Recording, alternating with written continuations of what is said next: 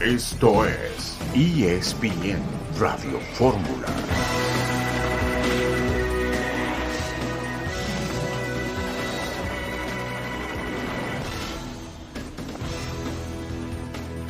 Bienvenidos amigos, ESPN Radio Fórmula 9 de agosto de 2023. Con mucho gusto les saludamos Rafael Puente, Héctor Huerta e Itán Benesra para comentar todo lo que ha ocurrido el día de hoy y lo que dejó la jornada de ayer en el deporte. Rafa, ¿cómo estás? Buenas tardes. Hola, ¿qué tal, Itán? Un gusto compartir, compartir contigo, con Héctor y por supuesto con todo el auditorio. Eh, este espacio y bueno, pues cosas interesantes, ¿no? Desde luego el tema de América, la eliminación, lo que sucedió también en el partido de Toluca, lo acontecido en el clásico del norte que se jugó y que despierta un enorme interés y que bueno, ya conoceremos el, el punto de vista de ustedes. Para mí, como casi siempre son los clásicos del norte, queda de ver de acuerdo a la calidad de los planteles, pero, pero bueno, pues aquí estamos. Sin duda lo estaremos eh, ampliando en instantes. Héctor Huerta, ¿cómo estás? Buenas tardes. Hola, ¿qué tal, Itán? Qué gusto saludarte, igual que Rafa. Eh, pues ya quedan de los 47 equipos que arrancaron la League's Cup, eh, quedan solamente 8, dos mexicanos, seis de la MLS, con creo que el peor arbitraje que hemos visto en mucho tiempo en, en todo, en lo general, toda la League's Cup ha sido de malos arbitrajes, no solamente en contra de mexicanos, hay que decirlo claramente, ¿no?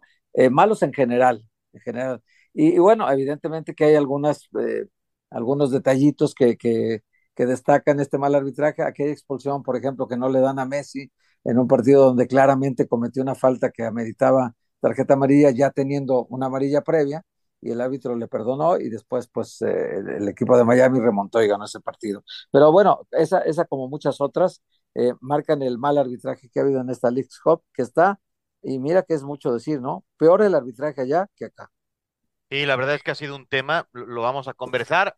América, Toluca, Clásico Regio, eh, reanudación de Liga MX porque ya hay fecha para que se reanude el torneo mexicano. Ya lo estaremos ahondando con César Caballero, pero podemos adelantarles que el fin de semana del 18 de agosto se reanudará la actividad del fútbol mexicano, ya solamente con dos de 18 con vida se puede poner una vez más eh, en orden el fútbol mexicano y por supuesto que platicaremos con León Lecanda sobre Jaime Lozano y lo que parece será pronto un hecho, la confirmación del eh, entrenador como técnico, ya no interino, sino de tiempo completo de selección mexicana. Si esto se confirma, Rafa, ¿qué te parece?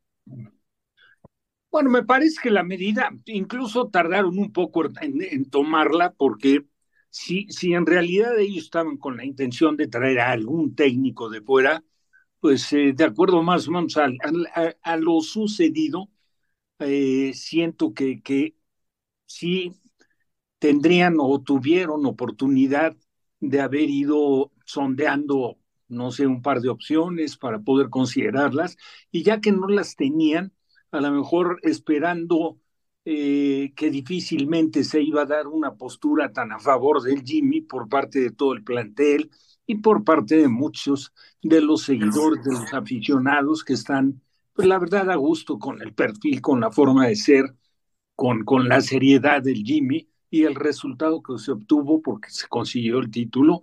Entonces ahí ya se vieron, no quiero decir medio obligados, pero, pero yo creo que sí se antojaba un tanto lógico, tenía que haberlo hecho un poco antes, pero pues en darle la confianza no lo han hecho de manera oficial, pero ojalá esto pueda cumplir con, con el propósito que se busca, ¿no? Que es el contrato hasta final, hasta que termine el Mundial, ¿no? Se jugará en México, Estados Unidos y Canadá.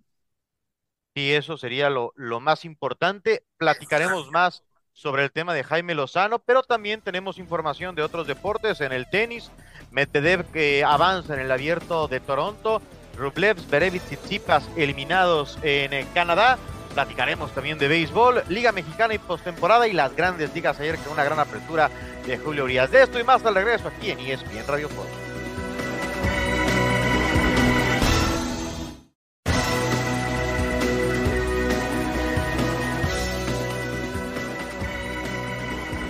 Volvemos con ustedes, ESPN Radio Fórmula.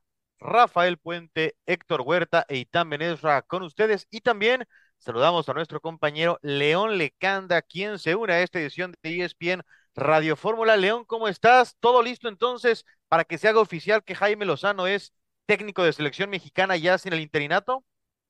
Correcto, un fuerte abrazo, Itán. Saludos también para ti, Héctor, Rafa.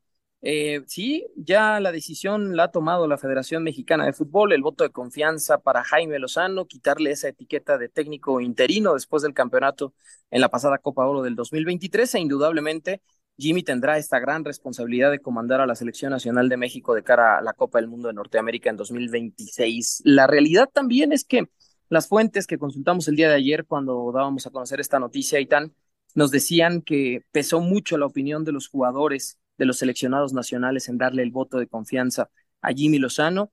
Se entendieron muy bien con él desde los pasados Juegos Olímpicos eh, disputados en el 2021, donde el equipo tricolor, categoría sub-23, volvió con la medalla de bronce de los Olímpicos de, Tokio, e indudablemente también con el hecho de que el equipo mexicano, después de todo este proceso tan atribulado, después de la salida de Gerardo el Tata Martino y la llegada y posterior despido de Diego Coca, pues justamente que Jimmy Lozano en muy poco tiempo pudiera sacar campeón al equipo mexicano. Se analizaron varias opciones, Eitan, pero finalmente como no llegó un técnico de un perfil muy alto del fútbol europeo que en algún momento buscaban algunos federativos, se ha tomado la decisión de dar a Jimmy Lozano la oportunidad de comandar al equipo mexicano. Hola León, ¿cómo estás? Te saludo con mucho gusto. Oye León, eh, dime qué tan influyente ha sido este grupo de apoyo que está teniendo tanto Ibar Cisniega como Juan Carlos Rodríguez, con Ricardo Lavolpe, con Ricardo Peláez, pues con gente cercana a las transmisiones de Televisa, que a, a los que están consultando, entre otros, también a Javier Aguirre entiendo. Eh, ¿Qué tan importante fue la opinión de ellos para que la federación decida pues mantener al Jimmy Lozano? Yo creo que mucho, Héctor. Eh, también lo que he podido preguntar es que sí tomaron en consideración sus opiniones, sí consideraron, por supuesto, esa experiencia, ese bagaje, ese pasado de todos ellos y la experiencia a nivel deportivo. No hay que olvidar que en realidad Juan Carlos Rodríguez es un eh, ex directivo de Grupo Televisa con un currículum muy importante a nivel de negocios, finanzas, administración, etcétera, pero que quizá en la parte deportiva pueda no tener ese bagaje o ese conocimiento como los personajes que acabas de mencionar, Héctor. Y lo mismo con Ibar Cisniega, quizá muchísima experiencia a nivel deportivo en México, pero siempre en el movimiento olímpico, siempre en los deportes eh, que no están relacionados o que no están directamente enfocados en el negocio del fútbol en particular.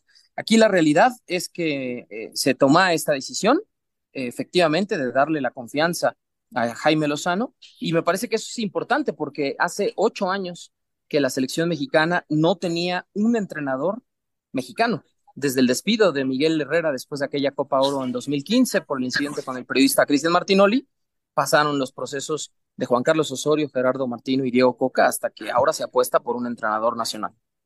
Oye, León, y también está, he estado como enterándome de, de que la indemnización de Diego Coca fue bastante cara para la federación y también pues viendo las arcas de la federación, que, que en la parte de selección siempre han estado bollantes, pues también dijeron, no hay que estar tirando el dinero y el Jimmy Lozano es una apuesta barata, es una apuesta que no, creo que hablan de 450 mil dólares al año. Eh, Diego Coca se llevó 7 millones de dólares, entiendo, por siete partidos, imagínate casi de millón por partido. Entonces también, también el factor económico habría tenido alguna influencia. Yo creo que sí, Héctor, también de una u otra manera, el traer a un técnico de un perfil europeo eh, porque ya sabes, ¿no? Sonó el nombre de Zinedine Zidane, el nombre de Antonio Conte, eh, el nombre de otros técnicos como Joaquim Lowe, eh, que de una u otra manera pues no iban a ser absolutamente nada baratos. Todos iban a costar por encima de los 10 o 12 millones de dólares anuales para la Federación Mexicana de Fútbol y, y, realmente eso nunca se le ha pagado a ningún técnico en, como seleccionador nacional ni tampoco en la historia del fútbol mexicano a nivel de clubes, ¿no? Entonces me parece que de una u otra manera, es decir, apostemos por lo hecho en México, lo que está hecho en México está bien hecho y además no es tan caro como si traemos a un técnico de ese perfil. Oye, León, una pregunta respecto al otro grupo, al grupo que puso a Coca, al que apoyaba otro tipo de proyecto, ¿están eh, cómodos con la decisión de Jaime Lozano o no les gustó que se le dé continuidad a este proyecto? Mira, justo lo que queremos, eh, Eitan, es eso, ¿no? O sea, que haya una postura de parte de la Federación Mexicana de Fútbol, no solo un comunicado en redes sociales a nivel de decir, eh, bueno, pues ya está nada más eh, eh, Jaime Lozano y lo anunciamos en un comunicado, etcétera, sino en realidad a decir, a ver, o sea, Jaime Lozano es nuestro entrenador, se está apostando en Jimmy y en su cuerpo técnico por estas razones, e indudablemente hay un consenso de parte de todo el fútbol mexicano y una opinión favorable.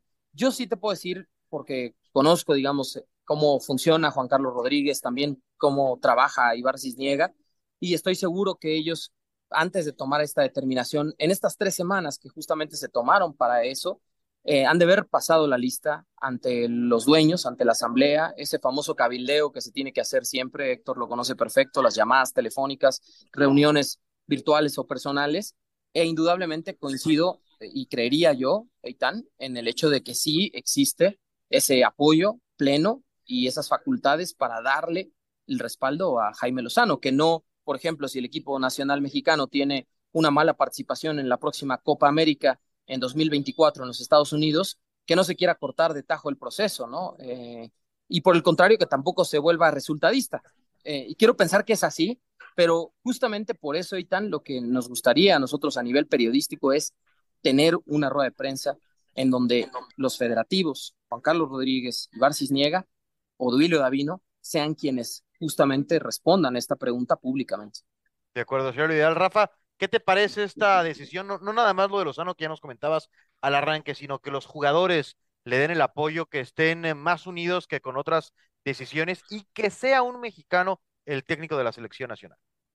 Bueno, la verdad, sin tener absolutamente nada en contra de los extranjeros, porque a lo largo de toda mi carrera he tenido una muy buena cantidad y de, diferentes nacionalidades, extranjeros, buenos amigos, algunos eh, directamente involucrados en el fútbol y muchos otros sin que estén involucrados en, en esta actividad. Pero lo del Jimmy me parece, me parece bueno. Eh, el jugador mexicano creo conocerlo, si no a la perfección, sí bastante, bastante bien, eh, tiende mucho a ser apapachado.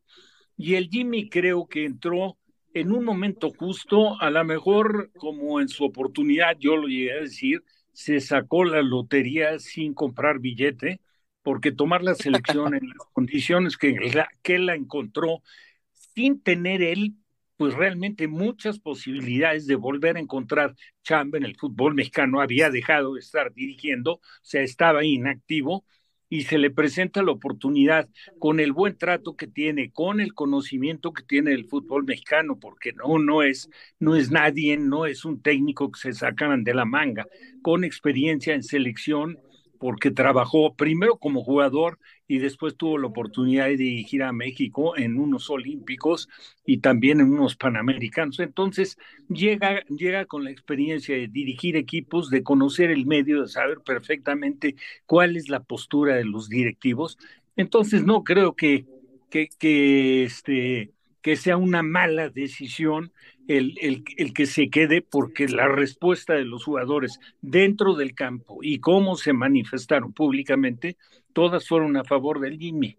Yo creo que en lugar de estar experimentando con gente de fuera con la que, pues lamentablemente para nuestro fútbol se han encontrado muy malos resultados, habría que darle la oportunidad al Jimmy, que no tiene la experiencia de otros, pero bueno, tiene un recorrido de aquí, algunos partidos de carácter amistoso, unos muy interesantes como contra Alemania, contra Ghana, y la verdad es que tiene la Copa América como un previo, y pues el día a día, ¿no? Y seguramente el interés de él de estar cada día más cerca y al pendiente del crecimiento, del potencial de cada uno de los jugadores y darle el toque que, pues que él busca y que él persigue. Entonces, yo, yo estoy a favor de esto. Ojalá de darse un mal resultado, que tampoco lo podemos descartar en Copa América, algunos malos encuentros o lo que sea, no vaya esto a precipitar a los directivos para tomar decisiones que sabemos que no sería nada extraño que las tomaran.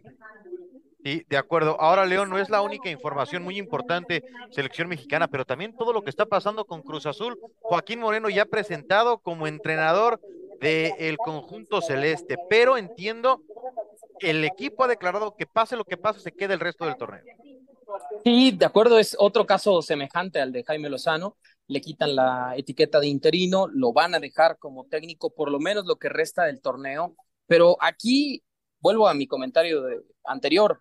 Me hubiera gustado hoy ver por el lado de Cruz Azul un comunicado de prensa por la mañana, eh, un video institucional, una bienvenida para Joaquín Moreno y decir, a ver, eres gente de casa, ya has estado en cuatro interinatos, has trabajado con cuatro o cinco entrenadores del perfil de Ricardo Ferretti, de Pedro Caixinha, Robert Ciboldi o Francisco Gemes, e indudablemente hoy, con todo ese bagaje, toda esa experiencia y con el amor que Joaquín Moreno le tiene a Cruz Azul, pues te damos la oportunidad y te elegimos a ti como nuestro entrenador. Eso no lo hizo el club, tampoco en la presentación, porque ni siquiera fue una presentación el día de hoy, fue una conferencia de prensa en la primera que ha tenido él como técnico, pero no estaba Oscar el Conejo Pérez, el director deportivo, ni ningún otro directivo de los muchos que tiene Cruz Azul para anunciar formalmente la llegada de, de Joaquín Moreno como entrenador.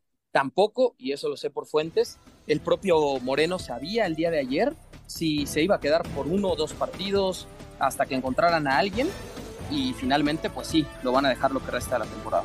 Suena muy a Cruz Azul. Vamos a la pausa, pero al regreso seguimos platicando contigo, León, sobre Joaquín Moreno y el banquillo de la máquina.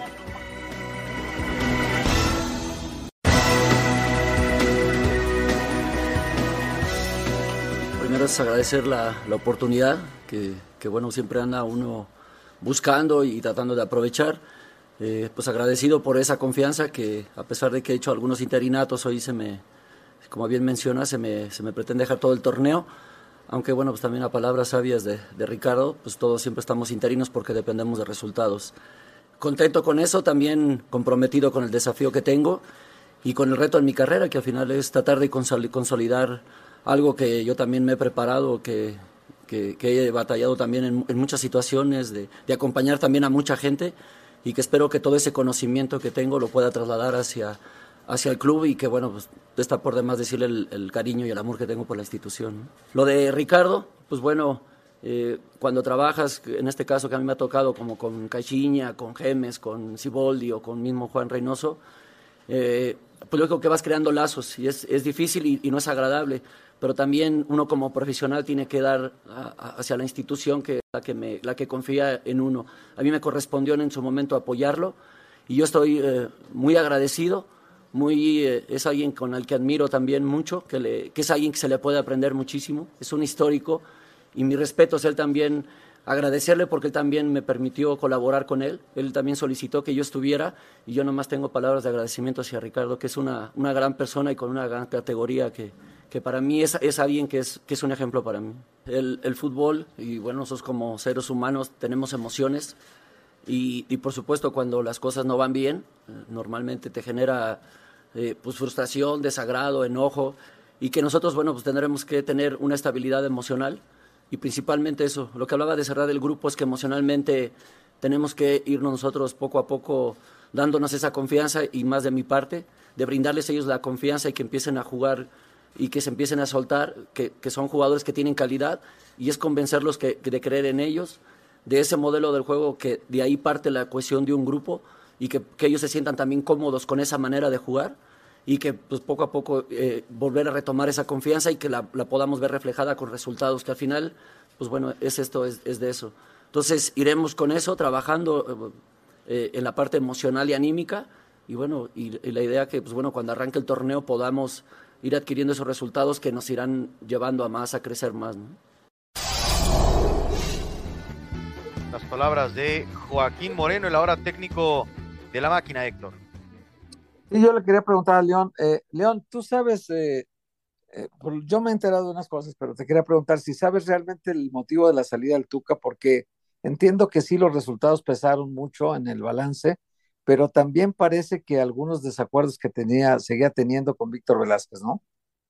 Sí, sí, sí, yo sé que incluso la relación terminó un tanto friccionada, a pesar de que en esa última entrevista que nos concedió Tuca Ferretti, justo antes de viajar a la League's Cup, en la semana previa al partido contra Inter de Miami, es decir, estamos hablando de una entrevista que nos concedió el día 17 de julio, pues ahí dijo que, la relación había mejorado, que estaba todo bien, pero yo lo que sé es que sí hubo muchas diferencias en cuanto a la conformación del equipo, a la planeación, a los jugadores que llegaron, a los elementos que llegaron tarde, al hecho de que prácticamente toda la pretemporada la trabajó con futbolistas de las categorías sub-23 y sub-18 y que de una u otra manera eh, en la parte del otro lado pues veían a un técnico que ya no estaba dando eh, los resultados, ¿no? O sea, al final de cuentas, Cruz Azul en la etapa de Ferretti se termina yendo con una victoria en los últimos 11 partidos oficiales, sin contar esa tanda de penales frente al equipo de Atlanta United. La realidad es que de las dos partes había diferencias, no estaban cómodos ni unos ni otros, y siempre el hilo se va a cortar por lo más delgado. El problema para Cruz Azul es que ese hilo pues se ha cortado en los últimos seis procesos de la misma manera. Pues estamos hablando, yéndonos hacia atrás, con Raúl El Potro Gutiérrez, con Diego Aguirre, estos dos despedidos igual, con un torneo ya iniciado. Juan Reynoso, que no se le dejó concluir su contrato, Robert Ciboldi, que tampoco lo hizo, ni Pedro Caixinha, que ese no le tocó a esta administración, pero estamos hablando que los últimos seis entrenadores de Cruz Azul se han ido despedidos, o casi casi despedidos, si contáramos el caso de Ciboldi, ¿no?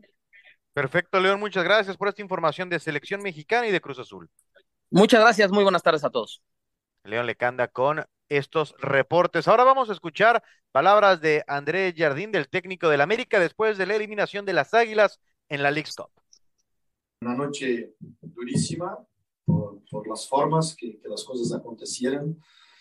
Eh, remontar un partido de la forma que remontamos, con, con fuerza, con con espíritu. Al final nos faltaba muy poco tiempo a cerrarse atrás y terminar el partido y aún cometemos errores importantes. Entonces, clubes como América, partidos eliminatorios simples, hay que aprender a cerrar partidos. Hay momentos que, que tú tienes que tener la experiencia suficiente para no regalar ningún tipo de oportunidad, de no cometer errores importantes y el lance, sobre todo de empate es un lance donde cometíamos algunos errores. No adianta lamentarse, es aprender con esto. Eh, es un, para mí un elenco bastante joven, eh, tenemos muy, muchos jugadores, a pesar de ya tener experiencia, de ser titulares ya mucho tiempo, pero son bastante jóvenes. Y por cierto que vamos a tirar eh, muchas lecciones, muchos aprendizajes de este partido, de este torneo, eh, bien, pero el sentimiento en este momento es de, de, una tristeza bastante grande. Es un tema que ya hablé en la otra conferencia y el sentimiento sigue siendo lo mismo, que no porque perdemos, porque qué bueno que yo hablé cuando ganamos, pero el sentimiento es que el criterio no está bueno, el criterio no es igual. En todos los partidos que jugamos hasta ahorita, tuvieron muchos lances de revisión que el VAR llama el árbitro y ni una fue al VAR. Mirar siempre dejó que la decisión fuera del VAR. La primera que sería a nuestro favor, dentro de este torneo por lo menos, eh, el VAR llama el árbitro y el árbitro va a analizar y se queda casi 10 minutos mirando el lance, tal vez buscando algo que no existía, era penal clarísimo. Para mí era un lance de penal sin necesidad del VAR. Hay un penal en el gol de Diego Valdés impresionante también, es una barrida en el centro de Chava, choca con la, el brazo totalmente extendido en posición no natural del cuerpo, impide la trayectoria. Por suerte, acabamos haciendo el gol en la secuencia del lance, pero otro penal que no, no, no sería necesario el VAR, no apitan, no es excusa, vamos, por cierto, procurar nuestros errores y crecer con ellos, este es mi papel mas, já que me perguntas, o sentimento é, é um pouco de indignação de sentir que os critérios, por lo menos nestes quatro partidos, não só hoje, nos quatro partidos não foram nada, nada buenos, sempre em contra nós. Pasión, determinación y constancia es lo que te hace campeón y mantiene tu actitud de ride or die baby. eBay Motors tiene lo que necesitas para darle mantenimiento a tu vehículo y para llegar hasta el rendimiento máximo desde sobrealimentadores, sistemas de sonido, tubos de escape, luces LED y más. Si buscas velocidad, potencia o estilo, lo encontrarás todo en eBay Motors. Con más de 122 millones de piezas, siempre encontrarás justo lo que buscas. Y con Guaranteed Fit de eBay, tienes la garantía de que tu pieza quede perfectamente a la primera o se te devuelve tu dinero. Porque con eBay Motors, quemas llantas y no tu dinero. Con las piezas que buscas, a los precios que quieres, tu auto se convertirá en el MVP que te dará el triunfo. eBay Motors. ebaymotors.com. Solo para artículos elegibles se aplican restricciones. Las palabras del técnico del América después de una eliminación polémica en la tanda de penales, ya festejaba América, en fin, ya sabemos lo que ocurrió. Vamos a saludar a César Caballero. César, con el reporte de las Águilas, estamos Héctor, Rafa y Aitán en ESPN Radio Fórmula. ¿Cómo están las cosas con América? Porque de cualquier forma, me parece que es claro que el conjunto de Cuapa termina fracasando en este torneo.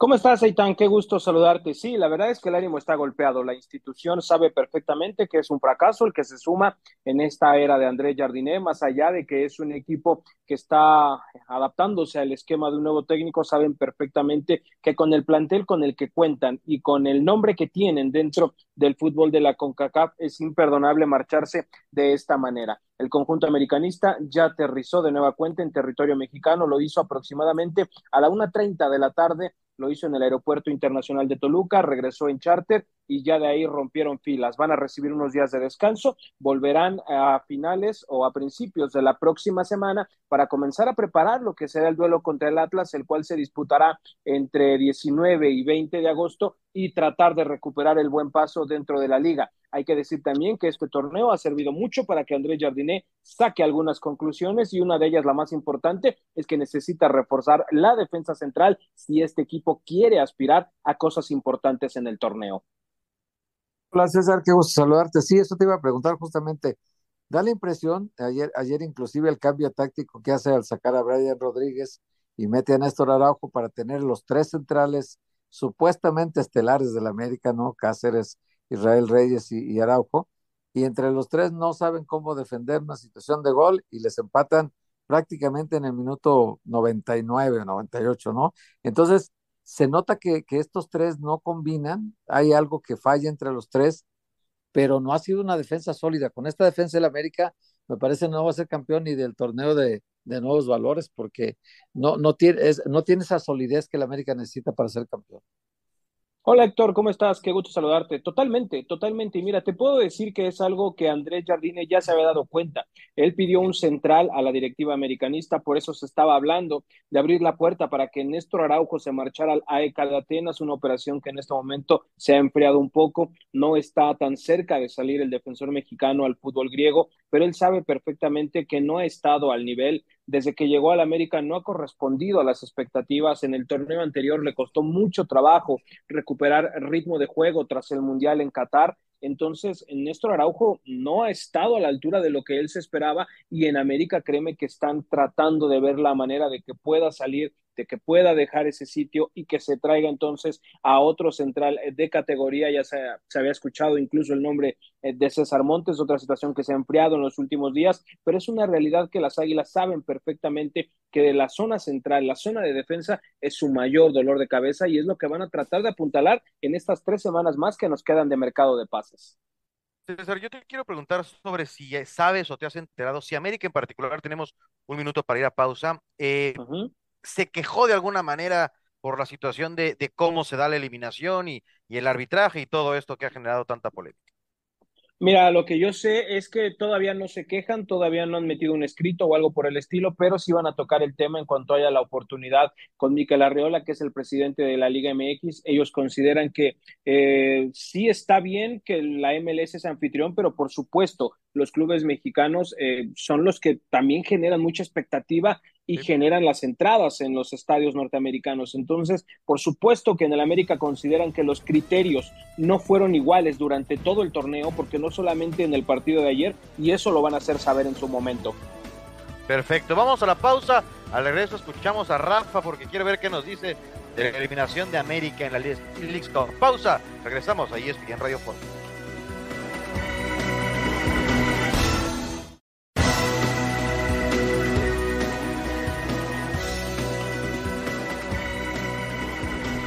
De regreso con ustedes en ESPN Radio Fórmula. Estamos platicando de la eliminación de América la noche de ayer en la League's Cup. Rafa, ¿el partido qué te parece y crees que con lo que tiene América, con lo que has visto de este América, va por buen camino porque el tema de la, de la defensa creo que es evidente que todavía no está en donde quiere su nuevo entrenador. Bueno, arrancó esta liga de la mejor manera, ¿no? El primer resultado contra el San Luis creo que a todos nos dejó, pues la verdad, no, no quiero decir que impactados, pero sí se, se vio un equipo muy interesante. Y lamentablemente en los siguientes partidos ya no se pudo ver la alineación que utilizó ese primer día, a pesar de la ausencia que no se esperaba tampoco, pero que fue obligada por una lesión de Valdés. Ya Valdés no apareció, pero apareció Quiñones jugando en mancuerna con Henry y creo que ahí el potencial ofensivo de América estuvo muy por encima de los siguientes encuentros en los que participó. Entonces yo creo que los resultados a final de cuentas eh, han sido más o menos merecidos. Yo creo que América perdió, por ejemplo, en este último partido eh, con todo, con todo el inconveniente de la decisión arbitral al final, que para mí estuvo bien repetido el penal. Claro, las formas, cómo se, cómo, cómo se presentó y siendo el último que se cobró, pues provocó todo el desencanto de los y el malestar de todos los seguidores americanistas. Pero América, la verdad es que el partido lo empató un poco porque lo regaló. Primero estaba en desventaja con la verdad es que eh, una marca un poco deficiente en el gol de, de Zimmerman, que supera a Cáceres, y que era una pelota, de acuerdo a cómo fue el remate, a la estatura que tiene el norteamericano, al brinco que hizo, que superó sin dificultades a Cáceres, creo que tranquilamente podía haber provocado la salida del portero, porque fue, yo creo que unos 40 centímetros dentro del área chica. Y un remate ahí, y tan, Héctor, la verdad es que solamente que vaya con trayectoria al portero puedes eh, evitar que caiga la anotación. Bueno, pues, y luego, el último gol, la verdad es que después de que América había conseguido eh, finalmente ponerse adelante y estar a escasos segundos de que terminara o, o minuto de que terminara el encuentro, eh, en una jugada sí, en un contragolpe, pero una desatención de tres defensores, nunca apareció por el costado eh, tampoco Kevin Álvarez, que, se ve que estaba agregado al, al ataque en, un intento de, contragolpe, pues lo sorprenden y hay una, muy, una marca muy, muy deficiente de desatención, sobre todo de Arau. Eh, o, de alguna forma también yo responsabilizo un poco a Malagón en el sentido de que tienes, y tú estás viendo de frente la jugada, Eitan, Héctor, yo creo que tienes la obligación como portero de alertar un poco al compañero, ¿no? Para tratar de que en el recorrido corrija la trayectoria y termine con una marca efectiva. Entonces, para mí el partido, al final de cuentas, lo regala el América. Luego ya lo que pasó ahí con lo del arbitraje, etcétera, la forma como lo hicieron, el que el partido pues ya había eh, cumplido el, el tiempo social, los penales y la felicitación de todos los integrantes de América, y luego pues, la decisión que tomó el VAR, que bueno, pues fue, es de fea forma, o sea, se, se, se presta a, a, muchos comentarios, pero, pero finalmente, si lo vemos apegados al reglamento, pues sí, sí no estaba en la posición que corresponde eh, al portero Malagón, ¿no? Pero América, el balance que puede sacar de esto, yo creo que puede ser positivo para, para que esto eh, de alguna forma de pie a que Jardiné pues tampoco trate de inventar muchas cosas como sí creo que lo inventó en algunos momentos, ¿no? Cuando, cuando no, no jugó con alguien por izquierda que tuviera profundidad y apostó por poner al Ayun, ¿no? Siendo que el América pues, es un equipo que, que por compromiso es de vocación ofensivo, ¿no? Pero bueno, habrá que ver ya que se reanude el torneo, cómo se comporta el conjunto americanista, pero bueno, pues plantel para pelear y estar dentro de los candidatos al título, independientemente de este resultado en, la, en, en, en esta copa, pues yo creo que sí, sí está. Héctor. Yo, yo creo, Rafa, que el América con el Tan Ortiz era muy efectivo al ataque, metió casi 100 goles en dos torneos y, y era vulnerable en la defensiva hoy sigue siendo vulnerable en la, en la defensiva y ya no es tan poderoso en el ataque. Es decir, el, el, América, a pesar de que le agregó a su ya variado repertorio ofensivo, le agregó a Julián Quiñones, que no es poca cosa, pero de todas maneras, y agregó también a un lateral como Kevin Álvarez, que es buenísimo cuando va al ataque y que está haciendo goles además, pero atrás el América sigue siendo un, un pase, un cheque al portador, Rafa, y creo que cuando tienes un desequilibrio tan marcado en defensa y ataque, pues normalmente los resultados no te van a dar eh, esa posibilidad de ser campeón. ¿Es un candidato? Claro que es un candidato. A, a, condición, me parece, Rafa, de que refuerce la zona defensiva y de sí. que el ataque siga siendo tan productivo como lo era con el Tan Ortiz. No, yo creo que va a ser incluso más productivo. ¿eh? Digo, ¿Te parece? Tenemos que ver que no jugó, no jugó en el torneo todo el tiempo Valdés, que lógicamente como media punta es el generador. Eh, no jugó Henry Martin únicamente el primer partido, que fue el partido que mejor se vio en América y sobre todo con fuerza ofensiva. El aporte de Kevin Álvarez por el lado derecho, bien, bien utilizado, pues yo creo que le va a dar muchísimo este América y totalmente de acuerdo contigo. El América viene padeciendo desde que estaba el Tan Ortiz de su aparato defensivo. La prueba más clara es que en los dos años que estuvo el Tano, no quiero decir con contrataciones, claro, sí, llegó Reyes, pero sí hizo una serie de movimientos que ahora también se siguen llevando a cabo, que si el lateral derecho era Fuentes, que si ahora está Reyes, que la central de repente Araujo y no estaba Cáceres, y luego Araujo con Cáceres, y luego Cáceres con Reyes, y por el lado derecho de repente, pues jugar eh, con, con Lara, que jugó algunos partidos al final, no haber encontrado, puso a la Yuna a jugar en esa posición. Eso naturalmente que obedece a que no han encontrado la solidez defensiva y coincido totalmente contigo. O sea, para, para pretender ser campeón, si tienes que contar con un equilibrio. Héctor, tema de, eh, temas con calendario también con César. Sí, quería preguntarle a César yo del calendario, porque ya con esta esto, bueno, esta semana podrían haberse jugado partidos, César. Había equipos ya eliminados desde el fin de semana anterior que podían haber sido incorporados a un, a un viernes, sábado y domingo de esta misma semana a reanudar el torneo, a meter otra vez a la gente a los estadios eh, y a, regresar el interés, porque esto de cortar el torneo a la fecha 3 y, y sacarnos de la jugada totalmente a todo mundo, este, ha sido malo, creo, para el fútbol mexicano. Pero bueno, en este caso, ¿por qué la liga se ha visto tan lenta en reprogramar partidos?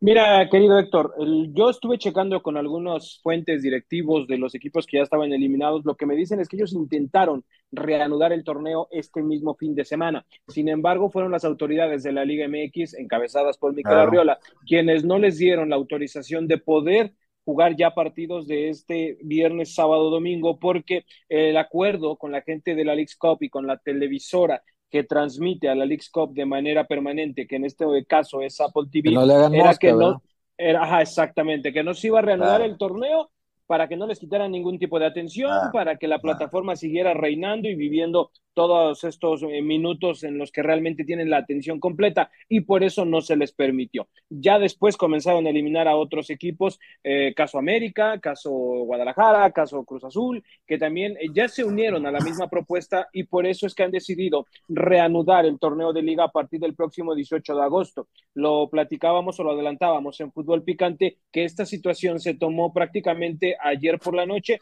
de que ya se puede reanudar, de que solamente eh, van a estar dos equipos todavía en competencia de la Leagues Cup, que son los Rayados de Monterrey y el conjunto de los Gallos Blancos del Querétaro, pero que también ellos juegan eh, sus cuartos de final este fin de semana y si los eliminan ya prácticamente todo mundo estará listo para reanudar la liga. Entonces, Sí. lo que es un hecho y como lo habíamos comentado desde Fútbol Picante es que la liga regresa el 18 de agosto, los clubes hicieron fuerza, ya se les dio la luz verde y aunque se encimen con la final de la League Cup, están para jugar el próximo fin de semana. Perfecto, César, muchas gracias por este reporte del América y del calendario. Abrazo, Aitán, que estés muy bien. César Caballero igual, fuerte abrazo. Ahora nos trasladamos hasta Monterrey, Oscar Gallardo, con eh, el reporte de la Sultana y sobre todo, Oscar, saber si el Tecatito Corona está cerca de Rayados o cuál es la situación. Qué gusto me da saludarte, Itán. Fuerte abrazo, amigos de ESPN Radio Fórmula. Bien lo decía José Antonio Noriega ayer, después de la victoria 1 por 0 ante los Tigres en Leagues Cup. Jesús Tecatito Corona es la opción principal para suplir la ausencia por lesión de Germán Berterame. La realidad, Itán, es que el interés ya llegó a oídos del futbolista mexicano, ya llegó a oídos del equipo Sevilla. Sin embargo, hasta este momento te puedo mencionar que no existe una oferta formal, pero la intención en la directiva del Monterrey, en la empresa que maneja los derechos de los rayados, es tratar de fichar a Tecatito Corona lo más pronto posible. Esto no es algo de las últimas horas o de los últimos días, porque Jesús Manuel Corona, recordamos, es un hombre de casa, estuvo en fuerzas básicas de Rayados, ha sido seguido por los scouts del Monterrey en toda su trayectoria en el viejo continente. Inclusive Tecatito hace algunos meses estuvo de vacaciones en la Sultana del Norte y visitó las instalaciones del barrial para saludar a viejos conocidos. No hay oferta formal, pero el interés es muy grande y es probable que en las próximas horas existan novedades respecto a este tema. Por otra parte, los Rayados del Monterrey en este momento viajan a Los Ángeles, California, para enfrentar a LAFC el próximo viernes en el Rose Bowl. Y bueno, pues también el tema que pues tienen que eh, viajar mucho en esta League Cup, ya alguna inconformidad en los futbolistas del Monterrey, ayer lo decía el mismo Tato, pero avanzaron ayer ante los Tigres. Perfecto. Muchísimas gracias, Jesús, gracias. Oscar, perdón, gracias. Gracias, Aitán. Buen día. Oscar Gallardo con el reporte y cerramos el tema del balompié y saludamos ahora a nuestro compañero Marcelo Canto para platicar de béisbol porque en grandes ligas ayer tiró Julio Urias y en Liga Mexicana Marcelo arrancó la postemporada con la zona sur y los tres equipos visitantes pegando primero. ¿Cómo estás? Bienvenido a ESPN Radio Fórmula. Te saludamos Rafa Puente, Héctor Huerta y Eitan. ¿Qué es lo que más te sorprendió de la jornada de ayer, Marcelo? ¿Cómo estás, Eitan? Un placer saludarte a ti, a Rafa, a Héctor y por supuesto a toda la audiencia. Lo que bien decías, que tres equipos en la zona sur hayan ganado en calidad de visitante, naturalmente ya despierta una sorpresa para levantar el telón de esta postemporada en Liga Mexicana. Sin embargo, creo que también la forma en la que los Tigres de Quintana Roo le ganan a los Diablos Rojos del México en este primer juego de playoff, sobre todo porque se trató de la primera victoria del conjunto de Bengala ante los Diablos en el Alfredo Harp en todo el año. Hay que recordar que la serie particular le favorecía a los Diablos nueve juegos a cero hasta que los Tigres los barrieron ya con la chispa Gastelum en el timón hace apenas algunas semanas en Cancún. Y esta victoria es la primera para los Tigres en patio ajeno frente a los Diablos, pero también la forma, ¿no? La forma en la que se impone Cameron Gane. Había iniciado primero titubeante con el cuadrangular de Julián Ornelas y luego se dedicó a colgar ceros y el bullpen de los Tigres que lo hizo de forma sensacional. Y otro dato, le ganan Steven Moyers, el número uno de esta rotación, que además eh, puso números históricos con los Diablos en campaña regular. Nunca antes un extranjero había alcanzado el doble dígito en victorias para la pandilla escarlata a lo largo de su historia. Creo que eso sorprende más, como también creo el hecho de que en Villahermosa Leones y Olmeca se hayan combinado para 20 imparables en el primero de la serie. Hola Marcelo, qué gusto saludarte. Oye, en el caso de, de las grandes ligas, lo de Julio Urias, que dominó otra vez con los Dodgers al equipo de Arizona y llegó a nueve victorias. ¿Cómo ha arrancado la temporada para él? ¿Cómo está eh, su estado eh, en este momento? ¿En qué nivel se encuentra Julio Urias? Héctor, es un placer saludarte y un honor. La realidad es que lo de Julio Urias es un lanzador que venía apenas la temporada pasada de encabezar la Liga Nacional en efectividad, es decir, alcanzando su punto más alto como pitcher en el más alto nivel. Sin embargo, llegó un tema de la lesión, se lastimó el tendón de la corva, se perdió casi mes y medio de campaña regular ya en este 2023 y de a poco creo que Dave Roberts, si bien ha sido un manager altamente criticado por su toma de decisiones, por apegarse demasiado a la sabermetría y al béisbol matemático, creo que ha manejado bien eh, junto con el staff, también producto de la necesidad. No es ningún secreto que la rotación abridora de los Dodgers ha sido muy manoseada a lo largo de todo el año. Sin embargo, lo de Julio regresó con una salida de calidad eh, frente a los Atléticos de Oakland, les tiró cinco entradas en blanco con pelota de tres imparables la semana anterior y ahora contra los Diamondbacks de Arizona, que sí es un equipo que ha ido de menos, de más a menos en el año, seis entradas en blanco con pelota de cuatro hits, es decir, Julio no ha permitido carrera en dos salidas de forma consecutiva, o lo que es lo mismo, once entradas. Creo, Héctor, que para el escenario de Dave Roberts, de la temporada de los Dodgers, que son líderes otra vez en la división oeste de la Nacional, son grandes noticias. Es decir, la proyección hoy de Los Ángeles es contar de a poco con la mejor versión de Julio, aquella que ganó 20 juegos hace dos años y que fue el mejor en efectividad la temporada anterior en la Nacional. Perfecto, Marcelo. Muchas gracias por este reporte y estamos pendientes de todo lo que ocurra en el mundo del béisbol. Fuerte abrazo. Fuerte abrazo, Eitan, Héctor, Rafa, un gusto saludarles, un placer. Igualmente, Marcelo. Marcelo. Eh, hoy tenemos el segundo juego de la serie entre Tigres y Diablos a través de ESPN. Ahí nos vemos en, en un ratito. Estaremos eh, viendo si Diablos empata la serie o si Tigres vuelve a ganar y se lleva los dos compromisos de la capital mexicana. En información eh, internacional, la Juve ha sido anunciada como rival de el Barcelona para el eh, trofeo Jean Gamper en la rama femenil. Zanetti eh, no está muy contento porque Lukaku está negociando con la Juventus. Dice, esperábamos otro comportamiento, Rafa. Bueno, pues el profesional va donde lo buscan, me parece. Pues sí, digo, aparte es algo de que ha desde luego ha proliferado y ya desde hace tiempo en el fútbol. Antes había un respeto mm, totalmente distinto por las instituciones, pero bueno, como profesionales y de acuerdo a cómo se comportan hoy en día los jugadores, los directivos, el mercado se presta para eso.